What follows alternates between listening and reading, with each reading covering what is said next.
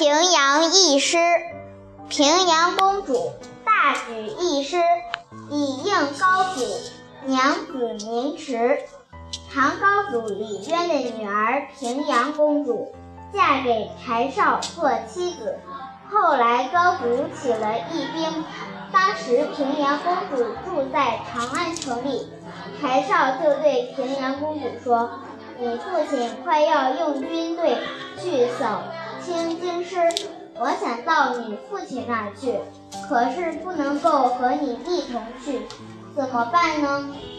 平阳公主说：“你就去吧，我自己可以想办法的。”柴绍去了以后，平阳公主就散了家财，招了几百个士兵去接应唐军，又把那时候有名的大盗何潘仁招来，并且立了军法，对着士兵立誓，禁止抢夺。于是无论远的。近的。都来归附他了。平阳公主的。威名震动了关中的。地方。